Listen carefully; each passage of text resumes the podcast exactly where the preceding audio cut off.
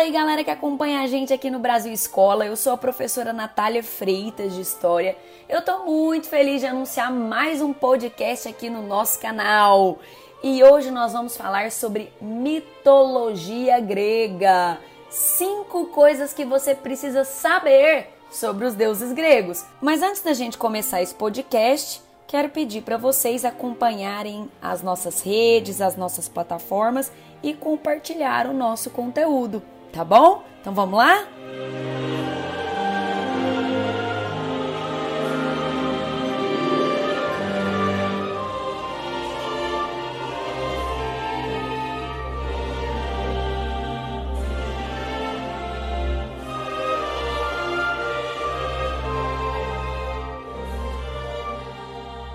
Bom, então, já que a gente vai falar sobre deuses gregos, o primeiro ponto aqui que a gente tem que lembrar é onde esses deuses viviam, gente? Onde é que eles moravam? Então, na mitologia grega, a morada dos principais deuses do panteão grego é um monte, o Monte Olimpo. Gente, o Monte Olimpo é uma das mais altas montanhas da Grécia, fica próximo do Mar Egeu, na região da Tessália. Então, os deuses eles eram residentes, né, do topo do Monte Olimpo. E havia uma ideia, os gregos acreditavam que eles moravam em, em imensos palácios, né, alguns palácios de cristais.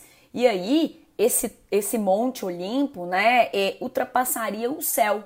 Outra questão super curiosa além do Monte Olimpo, né, ser a morada aí dos deuses, a alimentação dos deuses. Havia a, a ambrosia, a ambrosia, né, ela também pode ser chamada de manjar dos deuses do Olimpo. Era um doce que tinha um sabor divino, né, literalmente divino. E esse doce teria poder de cura, tá? Então, se um mortal comesse, ele acabava morrendo, né, por conta que era uh, um alimento exclusivamente divino.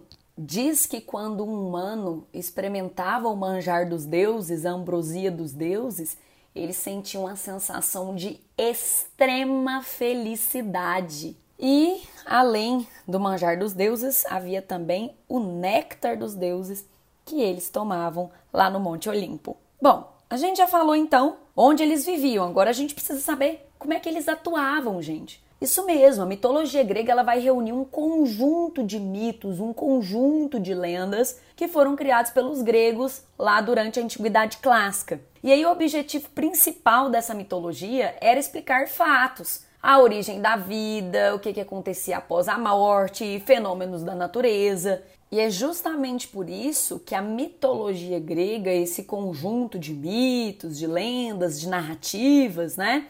É, eles, é, é uma mitologia fundamentada no que a gente chama de politeísmo. Né? Ou seja, há uma cultura, há um ritual que era praticado para diversos deuses. Bom, já que a gente está falando da atuação deles, né? É, os deuses da Grécia antiga, eles eram cultuados e representados sob forma humana, gente. E eles simbolizavam, inclusive, os anseios e os temores humanos. Então, eles, eles poderiam reagir, eles apresentavam sentimentos.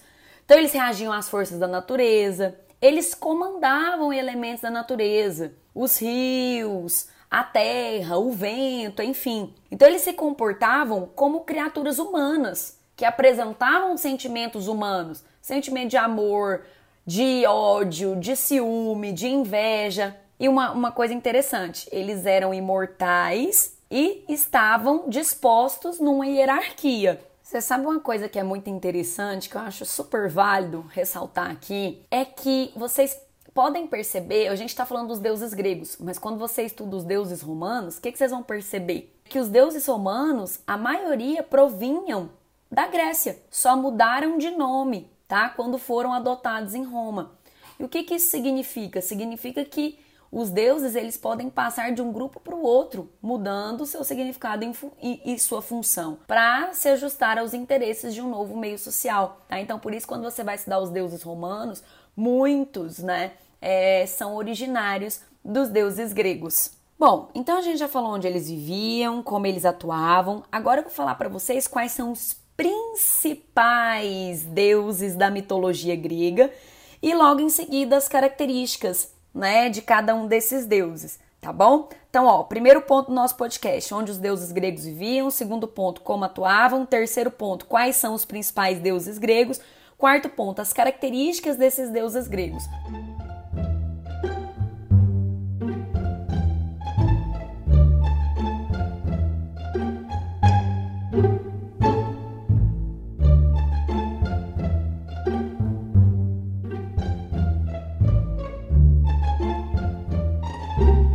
Bom, então a gente vai começar por Afrodite, conhecida, deusa da beleza, deusa do amor. Apolo, deus da luz. Ares, deus da guerra. Atena, deusa da sabedoria. Dionísio, deus da festa, do vinho, do prazer. Eros, deus do amor. Hades, deus do submundo. Hermes, deus das comunicações e das viagens. Era deusa dos céus, maternidade e matrimônio. Poseidon, que é muito conhecido, deus dos mares. Zeus, esse, né, é o deus dos deuses. Acho que é o mais conhecido aí da nossa lista. Mas assim, gente, são muitos nomes, né, ligados aí à mitologia grega. Mas é importante a gente lembrar que os deuses mais conhecidos eram os deuses do Olimpo também chamados de deuses olímpicos. E aí eu já expliquei para vocês que o Olimpo, né, é, é o monte, é a montanha onde eles viviam. São 12 deuses que formam o panteão grego, os deuses do Olimpo, os deuses olímpicos, tá? E todos eles viviam lá no topo, no topo do Monte Olimpo e por isso recebiam esse nome. Bom, e quais são esses 12 deuses aí, né, professora, que são os principais? Zeus, Hera, Poseidon, Atenas, Atena, perdão, Ares, Deméter, Apolo, Artemis, Hefesto, Afrodite, Hermes e Dionísio. Em algumas versões, os nomes desses deuses podem variar, mas geralmente são esses que compõem né, aí os 12, os 12 deuses do panteão grego. E por fim, o quinto né, tópico aí que a gente vai trabalhar são os outros seres mitológicos, gente. A mitologia grega ela é permeada por inúmeras figuras mitológicas. E aí, dentro dessas figuras mitológicas, nós temos que destacar os heróis. Gente, os heróis eles eram considerados semideuses. Ou seja, o que é um semideus? Ele é um filho de Deus com humano.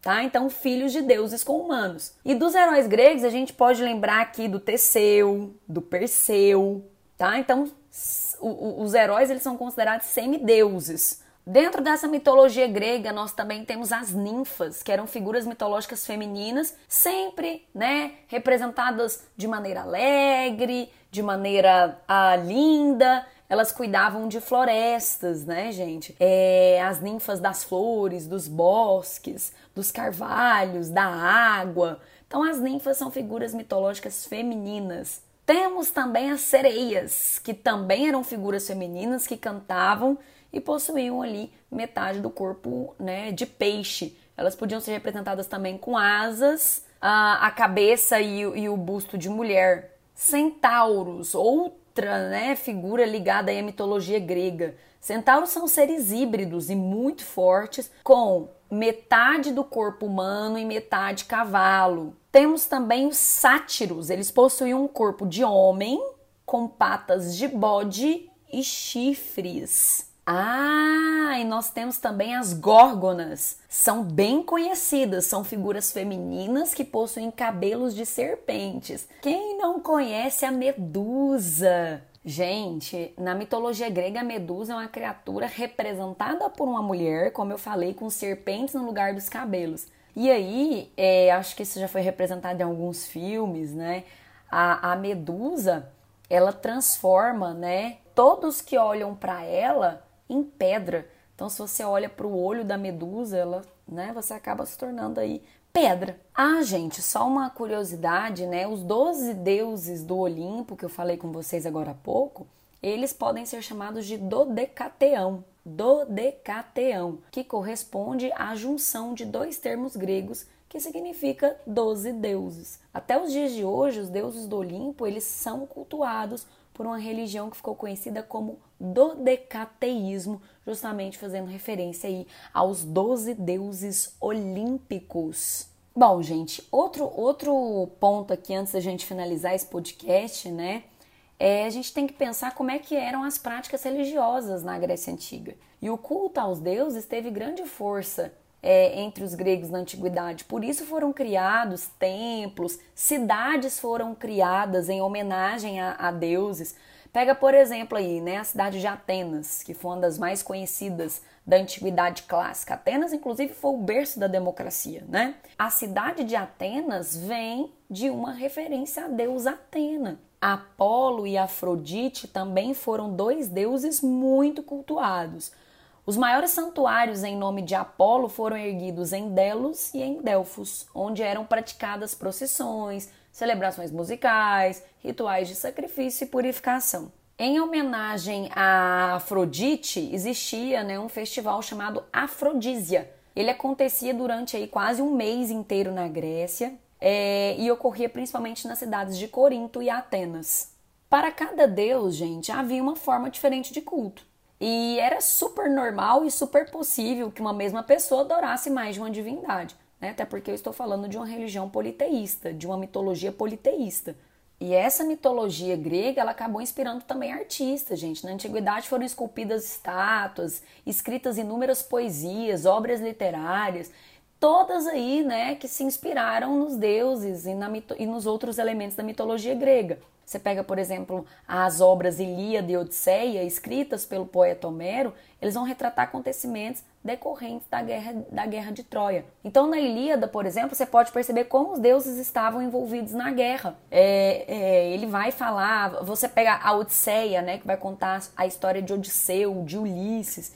Então, assim, a arte, a literatura, ela esteve muito envolvida com a história da mitologia grega. Então, gente, eu acho que a principal lição que fica aqui em relação aos deuses gregos é que o grego antigo, né, a Grécia antiga, ela acreditava que a mitologia era parte da sua história e que o culto aos deuses faziam parte, né, do cotidiano deles. Inclusive, como eu disse lá atrás no nosso podcast, os deuses eles tinham sentimentos que também eram sentimentos humanos.